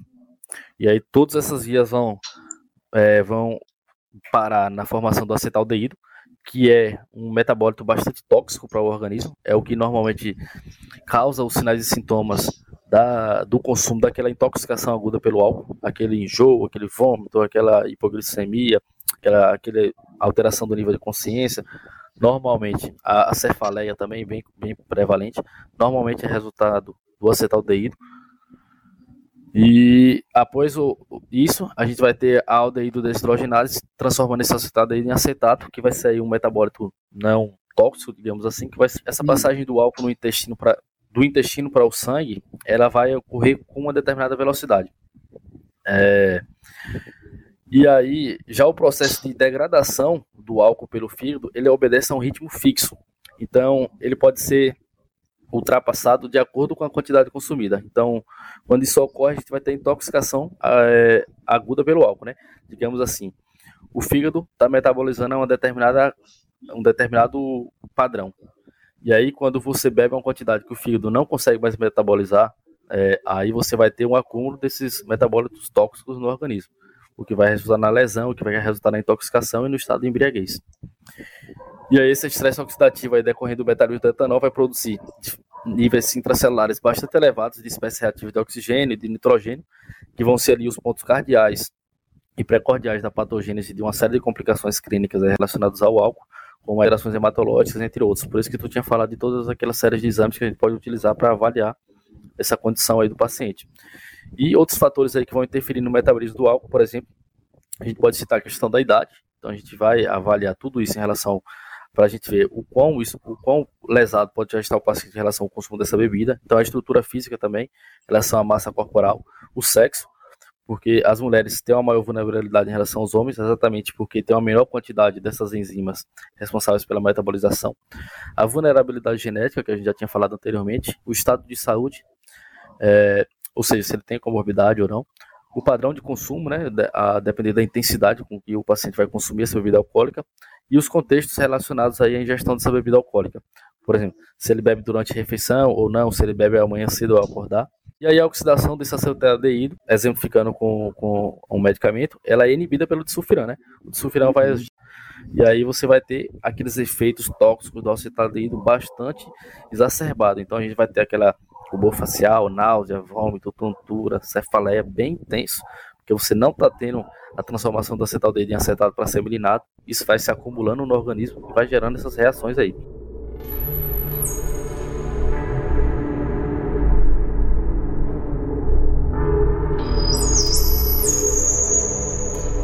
o processo de, de, tratamento do paciente ele é chamado de, é um tratamento e um processo de reabilitação, né? E aí você tem que ir primeiro na ordem, né? A ordem de intervenção, de desintoxicação e de reabilitação. E aí no processo de intervenção ele é um processo que você tem que falar com, motivar o paciente, né? Para que ele é, tenha adesão ao tratamento e ele tenha uma continuidade da abstinência, né? porque não, não, não falar com motivar o paciente, né, para que ele é, tenha adesão ao tratamento e ele tenha uma continuidade da abstinência, né? Porque não, não, não faz sentido ele passar por todo o tratamento farmacológico e continuar se expondo ao álcool, né? E aí, nesse processo, é que a gente falou lá do início, identificar se, se a família não está negando, se está tendo codependência, ou está tendo processo de facilitação, identificar, o paciente, identificar esses problemas. Depois disso, a gente vai para o processo de, de, de, desintoxicação do paciente. Nesse processo de desintoxicação, a gente já calculou se a abstinência dele é leve moderada ou grave, e com isso, a gente tem que entender se, se ele tem uma abstinência grave, se ela é grave, simples ou ela é uma, uma abstinência prolongada, né? Porque tudo isso muda, até mesmo esse medicamento prolongada, né? Porque tudo isso muda, até mesmo esse medicamento que a gente vai vai possibilitar para ele. E, e é interessante que ele fala que no processo de reabilitação do paciente você tem que usar algumas estratégias, né? Que, que compõem, no caso, toda a técnica que está envolvida, que é os esforços contínuos para aumentar e manter os níveis elevados de motivação para abstinência, porque lá no início você confrontou o paciente. Ele não respondeu aqueles questionários do DMS5, você, aí ele respondeu dizendo que ele bebe e não consegue trabalhar, ou ele é, aquele que era prazeroso para ele, hoje não é mais porque ele não consegue parar de beber. Então você usa aquele problema que foi identificado, né, expõe ele ao paciente mostra que ele é possível mudar e isso você tem que transformar aquele problema em motivação, né? Condicionar, ah, se ele não beber, ele tem motivação, né? Condicionar, ah, se ele não beber, ele não vai ter crise, ele não vai ficar intoxicado, vai ter crise de abstinência, logo esse problema vai ser resolvido. O outro, que é você ajudar o paciente a, a se readaptar a um estilo de vida sem álcool, porque por muitas vezes é comum, especialmente no interior, muitas atividades está condicionada ao álcool. Você joga, você marca um jogo de futebol, após o jogo de futebol tem o álcool. Então e aí? Como é que você vai fazer? Você, o, o, o, mais racional, como você não pode tirar o álcool, né? Porque envolve um monte de pessoas que é mais difícil mudar, E aí, o que, é que você acha da gente escolher um novo esporte lá, uma corrida, né, que é, que é barata, de graça praticamente, você correr na rua, né, é, associar um, um andar de bicicleta, algo diferente que terminar ali ele não vai ser exposto, né, aquele, algo diferente que terminar ali ele não vai ser exposto, né, aquele ambiente que a gente falou, para que isso você previna a recaída. Porque o paciente que vem no processo de tratamento e reabilitação ele sofre uma recaída, o, o número de passos que ele dá para trás é bastante grande. E aí é onde entra o processo de apoio social, né? E familiar, que é os alcoólicos anônimos, né? É, outras instituições que cuidam disso. E a importância do, do tratamento farmacológico, né? Como tu falou do disulfiram, existem outros também, né? Por exemplo, a naltrexona, que a gente falou, por exemplo, do processo de compensação que ele bebe e para compensar em relação a, a, a, não, a obter um benefício físico, né? No caso fisiológico, prazer, né? prazer, né? Então, está muito prazer, lógico, né? o prazer, né? Então, está muito relacionado aos receptores opioides. Então, o que é que você vai fazer com a naltrexona? Você vai bloquear esses receptores opioides, que, por consequência, vai reduzir aquele efeito da fissura que a gente falou, né? Que Sim. a gente bota entre aspas aqui, o cara fica fissurado na bebida. Por consequência, se você não vai ter uma pessoa fissurado, com fissura, ele vai ter uma redução da recompensa ao ingerir o álcool. Mesmo que ele venha ingerir o álcool, para ele não vai fazer sentido, né? Porque ele não vai estar tá, a, a, ingestão do álcool não vai estar tá condicionada a ter prazer, né? Uhum. Só que aí a gente tem que lembrar também todo medicamento ele tem a sua indicação, mas também tem as suas contraindicações, né? Por uhum. exemplo, um cara que tem um tá usando opioide atualmente, não faz sentido eu usar um bloqueador de receptores opioides para ele. também, né? E, e pensar também é, em paciente que tem hepatite aguda, eu usar um bloqueador de receptores opioides para ele. também, né? E, e pensar também é, em paciente que tem hepatite aguda, tem falência hepática, porque uhum. lembrar do mecanismo né, de metabolização da naltrexona. Uhum. E, e, é, e eu acho que é importante também a gente lembrar do paciente sobre os efeitos colaterais, porque uhum. um dos principais problemas que afetam o processo de não adesão farmacológica são os efeitos colaterais, que são comuns né, na, com a naltrexona, mas que são toleráveis. Por exemplo, você dizer, ó, você pode ter um pouquinho de náusea, pode ter um pouco de dor abdominal, constipação, uhum. né, tontura, cefaleia, necessidade. Se esses sintomas forem de tal forma que você não consiga lidá-lo, aí a gente tem que buscar outras alternativas. Mas na ah. maioria das vezes eles conseguem ser toleráveis, né? Uhum. Então, basicamente, o que a gente vai fazer para a naltrexona, é, a gente pode administrar ela aí uma vez ao dia, né? Fazer também a utilização de uma forma aí de liberação prolongada, por exemplo, uma administração intramuscular uma vez a cada quatro semanas, ele diz que é efetivo também. E aí, como tu já falou, né, o, o fármaco ele pode causar hepatotoxicidade, dependendo da dose. E aí você deve usar com bastante cautela em pacientes que já têm essas evidências de anormalidades em relação às aminotransferases séricas. Então, você sempre vai estar utilizando de acordo e fazendo avaliação constante das aminotransferases do paciente. E você não pode também associar a naltrexona com disulfiram, exatamente porque ambos os fármacos já têm um, um grande potencial hepatotóxico, né? E outra coisa, quando gente, antes da gente fazer o uso da naltrexona em pacientes, é avaliar se ele está em uso, é, ou, é, se ele está em uso de algum opioide. Por exemplo, tu tinha falado em relação, por exemplo, analgésico, né? A analgésico é a base de opioide. Você vai perder o efeito desse analgésico. Mas, por exemplo, a administração de exatamente por causa dessa síndrome de abstinência aguda aí que pode desencadear. Isso mesmo. Mais alguma droga, Ray? Não. Tem a, outra que ele coloca lá no, no compêndio de psiquiatria é o acam, acamprosato. O acamprosato, né? né? É. Que, uhum. no caso, ele vai afetar os sistemas neurotransmissores do glutamato e GABA, né? Uhum. É, só que ele fala que, tipo, que a, o mecanismo dele de atuação não é totalmente explicado. Né? É. Ele é indicado, mas não se sabe como é que ele funciona adequadamente.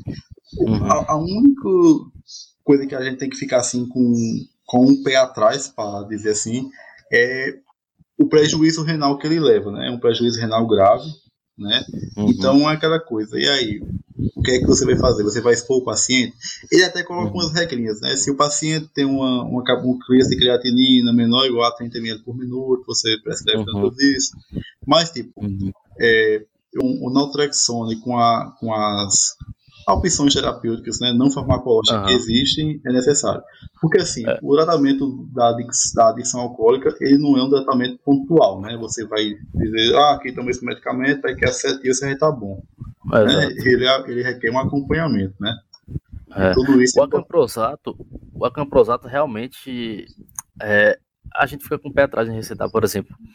É, o acamprosado ele só foi recentemente é, liberado pela FDA lá nos Estados Unidos. Uhum. Ele tinha, ele já era utilizado há bastante tempo na Europa e na América Latina, mas nos Estados Unidos, exatamente por causa de um estudo que foi o Combine, ele tinha avaliado é, o acamprosato com a naltrexona e a terapia combinada de acamprosato e naltrexona.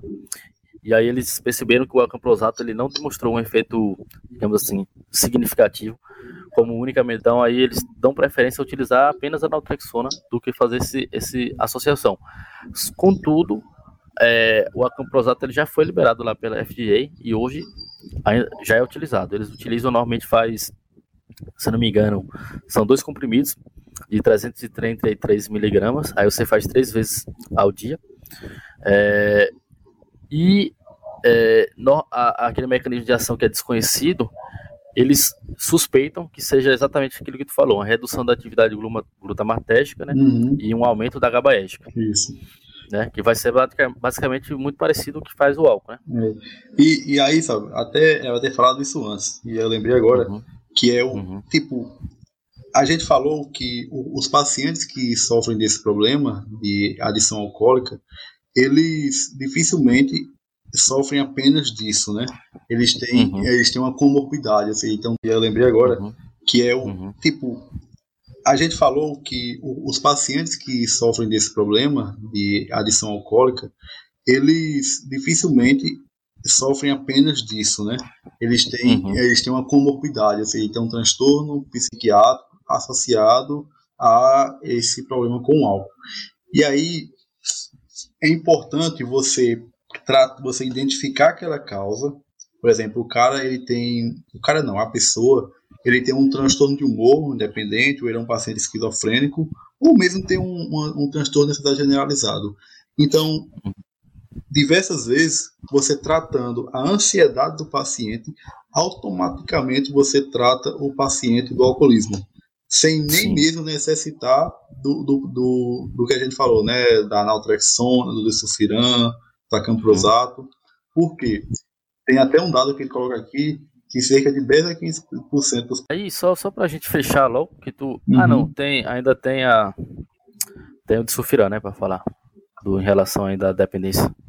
O de é aquele lá que vai inibir a. a na verdade, é, ele vai inibir a aldeído desidrogenase, né? Então a gente não vai ter a transformação do acetaldeído em acetato, e aí vai acumular acetaldeído. Então, o acetaldeído sendo um, um, metabólito tóxico, ele vai se acumular no organismo e causar aqueles efeitos lá que a gente já tinha dito, de robô, facial, cefaleia, náusea, vômito, sudorese. Deixa eu ver o que mais ele pode causar aqui, não me lembro. Visão turva, taquicardia, hipotensão, confusão. Ele causa também uma sensação de morte iminente no paciente. Então, é realmente um tratamento de choque, sabe? O paciente fica, devido ao acúmulo desses sinais e sintomas, o paciente fica com bastante medo do, do, do uso e acaba parando. Inclusive, eu tenho dois tios. Esse, esse hoje que teve o, o problema da, dependência, ele utilizava de sulfiram. E aí o que aconteceu? Ele utilizava de sulfiram. Então, algum desses sinais e sintomas, o paciente fica com bastante medo do, do, do uso e acaba parando. Inclusive, eu tenho dois tios. Esse, esse hoje que teve o, o problema da, dependência, ele utilizava de sulfiram.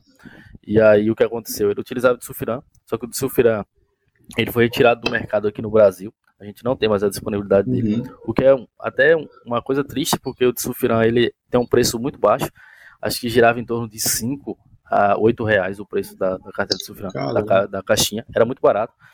E, por exemplo, em relação aos meus tios, era bastante efetivo, sabe? Uhum. Os dois que utilizavam, eles tinham parado o consumo e realmente não consumiam mais. E foi, parou de tomar. Um...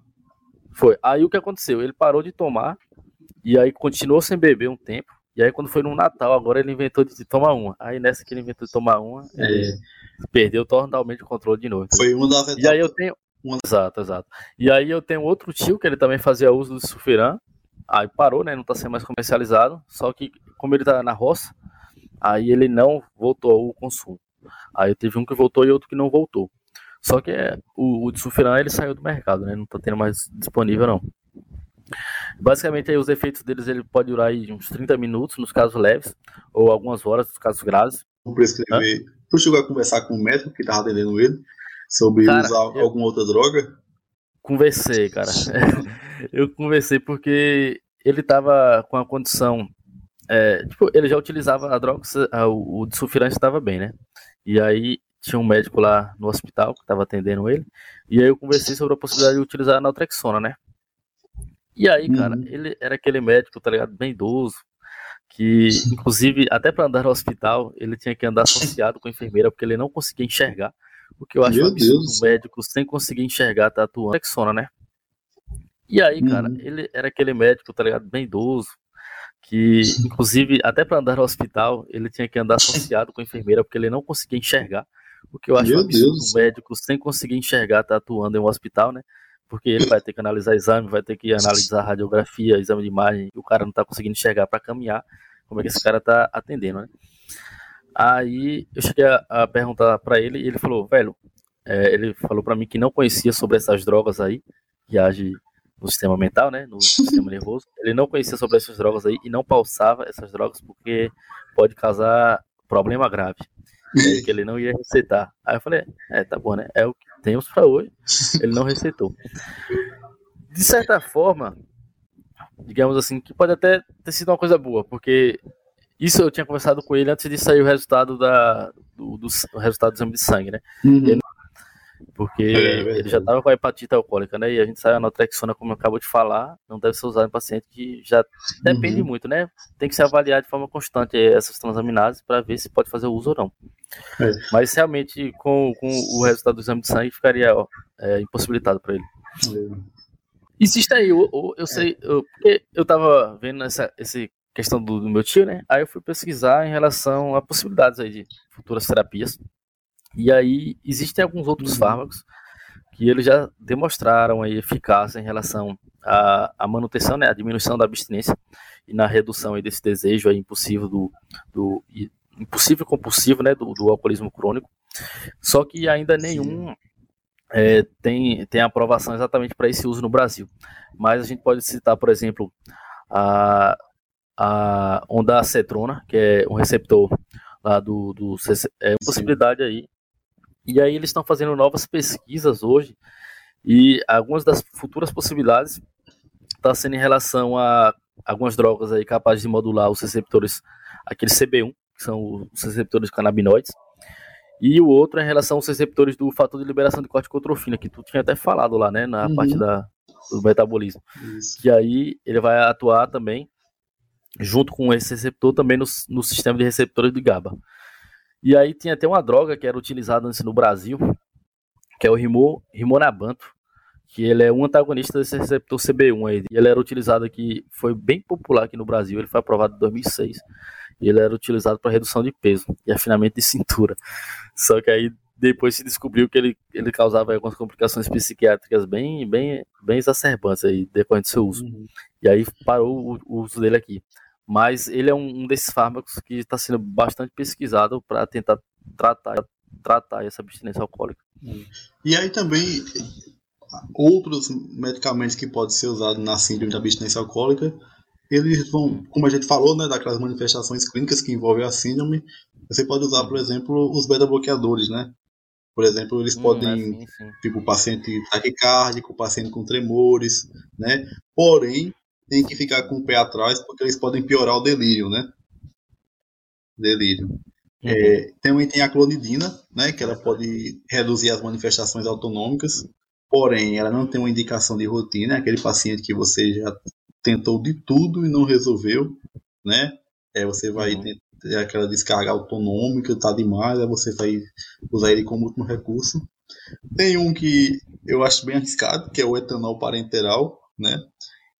faz, ele diz que melhora os sintomas da crise de abstinência, lógico, né? Ele está colocando etanomas da crise de abstinência, lógico, né? Ele está colocando etanol lá de pouquinho, então a fim da abstinência que é por falta por redução abrupta vai melhorar, né? De fato, de forma considerável, porém a segurança não é tão, tão boa, né? E Tem. os próprios barbitúricos, né? Tipo assim, eles falam que tem estudos que têm é, eficácia similar, porém você tem que ficar ligado naquele processo de dependência cruzada que a gente falou lá no início, né? Porque mesmo o cara uhum. é um cara que usa benzodiazepínicos, benzodiazepínicos, e aí você coloca um barbitúrico, mesmo e aí você pode ter o famoso efeito de dependência cruzada.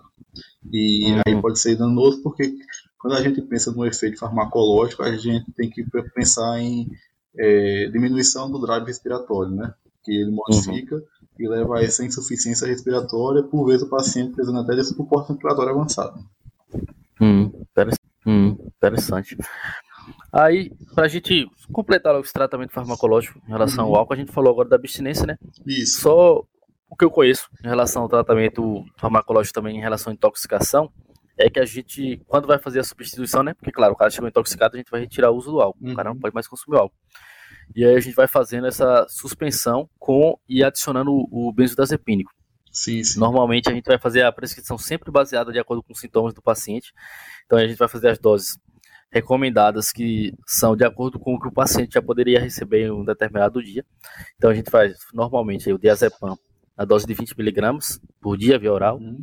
e intervalos aí igual ou maior que 6 horas e a gente faz essa retirada gradual aí ao longo de uma semana. E aí tem uma diferença em relação se a gente usa, por exemplo, o benzodiazepínico de longa duração ou de curta duração. De longa duração, como por exemplo diazepam, a, o clordiazepóxido, ao longo de uma semana. E aí tem uma diferença em relação se a gente usa, por exemplo, o benzodiazepínico de longa duração ou de curta duração. De longa duração, como por exemplo diazepam, a, o clordiazepóxido, é, essas drogas, elas têm a vantagem de exigir que você utilize doses menos frequentes, né? Esse intervalo aí de 6 horas a gente pode aumentar uhum. com essas doses de ação longa. Contudo, é, a, a, eliminação desses metabólicos farmacologicamente ativos ela é feita de forma mais lenta. E esses fármacos aí podem promover, é, podem ser, causar efeitos hepatotóxicos. Então, eles podem se acumular, porque não está sendo eliminado, e causar lesão hepática. Então, a gente vai avaliar a questão de qual nível que está o dano hepático desse paciente. Por exemplo, foi uma vez só que ele bebeu e teve essa intoxicação aguda, pronto, a gente pode fazer o benzodiazepínico de, de ação longa, porque a gente vai necessitar fazendo menos dose dele. Agora é um paciente que já usa muito tempo, que já provavelmente tem lesão hepática, a gente vai dar. E aí ele vai ter uma. Quando tem ação curta, ele vai ter uma rápida eliminação. nesse caso, por exemplo, a gente pode usar o oxazepam, o lorazepam, é uma alternativa aí. Ei, Greg, deixa eu fazer uma pergunta agora, cara. Hum. Você acha que o etanol, tu, tu, tinha falado aí do uso do etanol para tratar a própria dependência, né? Sim. Primeira vez que eu vi essa daí, que é bem interessante mesmo. Mas você acha que a gente pode utilizar o etanol para tratar alguma outra, algum outro problema de saúde aí? Rapaz, eu já vi que intoxicação por metanol você pode utilizar o, o, etanol. É tanto que eu lembro que um professor falou, ele se intoxicou, né, lá no laboratório com é. metanol. E Sim. a prescrição médica foi uma latinha de cerveja. É, exatamente isso. O paciente tem a intoxicação por metanol ou também pelo etileno glicol. A gente pode receitar o etanol exatamente para tratar a intoxicação pelo metanol pelo etileno glicol. Porque o que acontece? Tanto o metanol quanto o etileno glicol, eles vão ser metabolizados inicialmente pelaquela mesma enzima que a gente falou lá, as duas mesmas enzimas, uhum. que é a álcool desidrogenase e a aldeído desidrogenase. E aí os metabólitos, por exemplo, como você falou aí, você falou do metanol. O, os metabólitos lá do metanol é o formaldeído e o for, formiato. Hum. E esse formaldeído e formiato é bastante tóxico para o organismo. Sim. Então, se a gente utiliza o álcool, o metanol nesse caso, né? O, o etanol nesse caso, a gente utilizar a cachaça aí, para competir pela álcool desidrogenase com o metanol, a gente vai ter uma menor formação desses metabólitos ativos aí do formaldeído, do, do metanol. Então a gente vai ter uma menor produção do formaldeído e uma menor produção também do, do formiato, exatamente porque o etanol vai competir com o metanol pela álcool desidrogenase. Então é, é, exatamente, a gente pode utilizar aí o álcool, a cachaça para tratar em algumas condições. Tá vendo? Pois é, etanol pela álcool desitrogenase. Então é, é, exatamente, a gente pode utilizar aí o álcool, a cachaça para tratar em algumas condições. Tá vendo? Pois é. Então, os caras só não podem descobrir isso aí, né? Porque senão ah, não, é, não, não é. como desculpa. Mas você desculpa a mulher, ô bicho, me intoxiquei pelo metanol. é uma boa, né?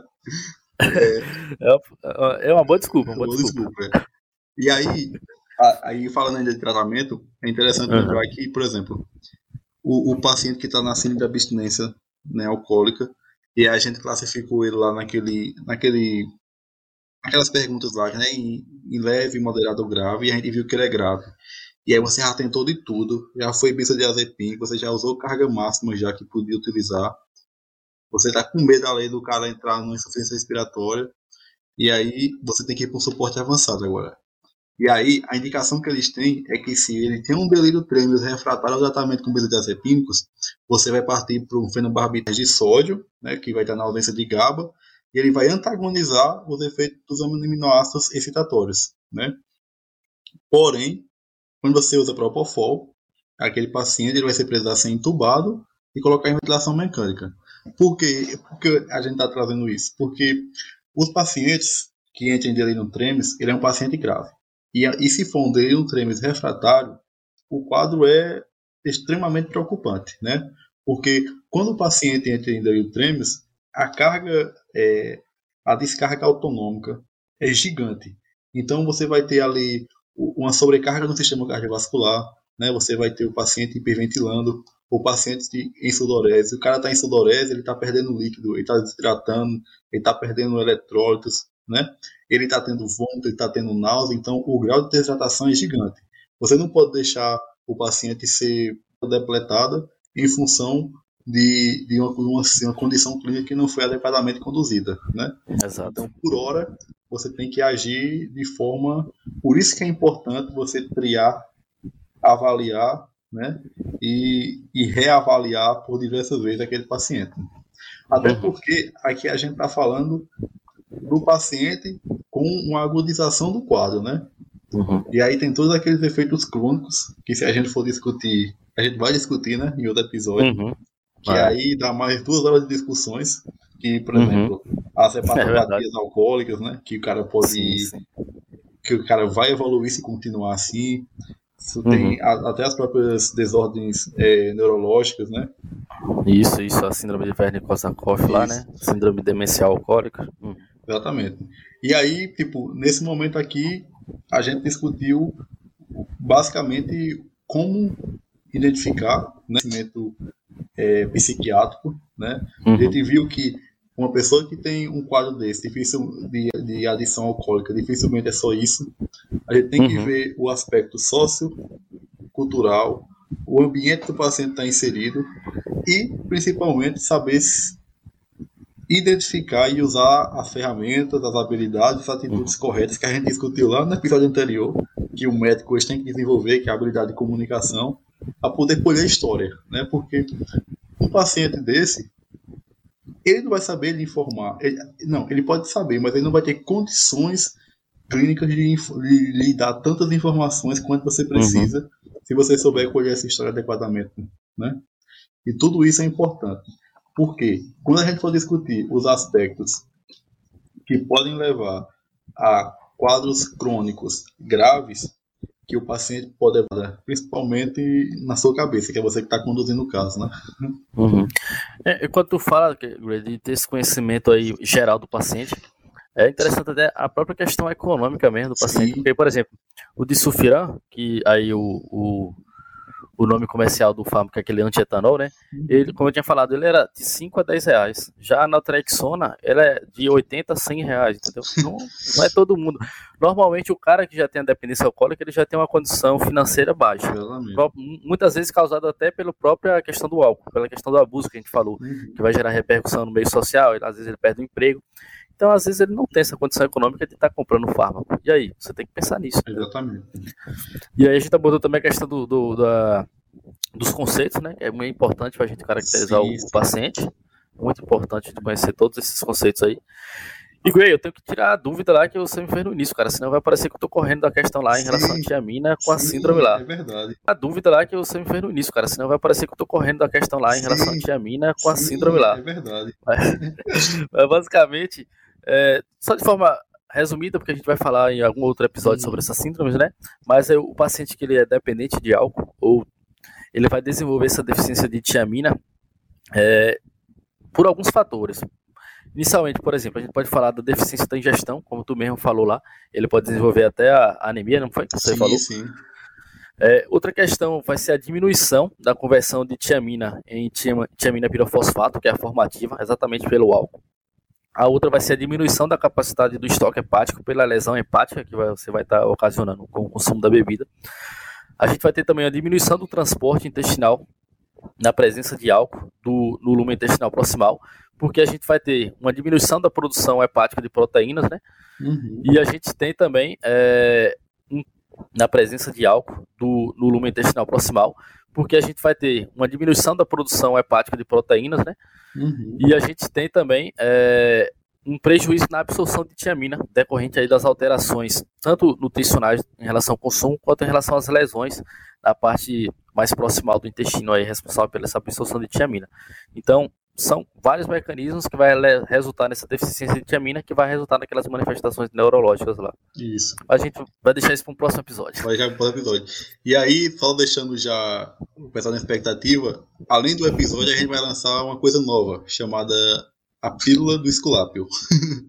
Ah, sim, sim, A verdade. Pílula do Esculápio ela vai ser uma jogada rápida, em É. possivelmente um caso, uma história clínica para você pensar. E aí a gente vai tentar discuti-lo ele tanto no Instagram quanto nos episódios futuros. E É. aí a pílula 1, ela já tá. Aí a pílula 1, ela já tá pronta. A ideia, né? A gente vai lançar em Uhum. breve.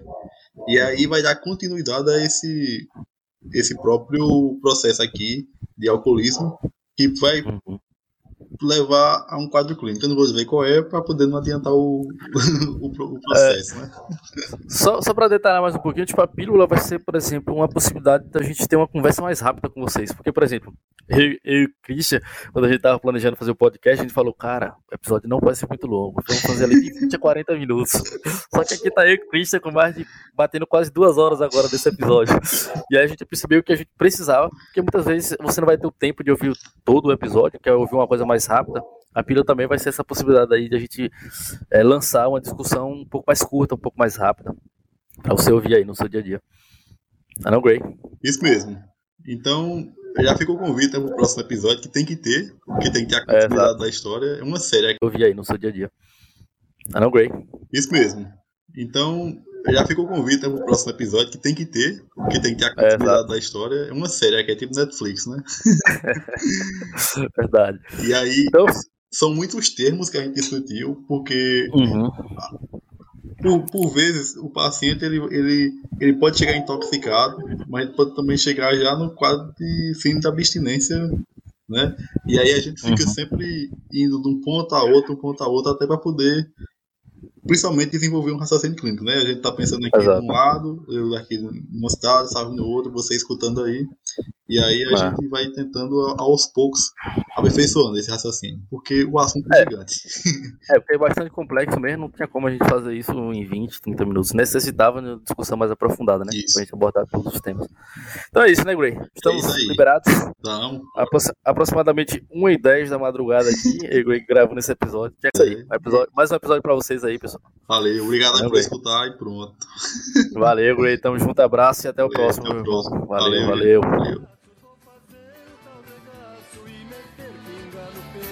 nessa casa tem goteira. Pinga em mim, pinga em mim, pinga em mim, nessa casa tem goteira. Pinga em mim, pinga em mim, pinga em mim. Seguindo com moçada. Nós não podemos deixar de dançar, que essa é muito bom. Pinga lá fora, ou melhor, chuva lá fora e pinga aqui dentro. Eu estou apaixonado, muito doido, enciumado daquela linda mulher. Meu sentimento é profundo, não quero nada no mundo se é. Fazer o tal regaço e meter pinga no peito. E nessa casa tem.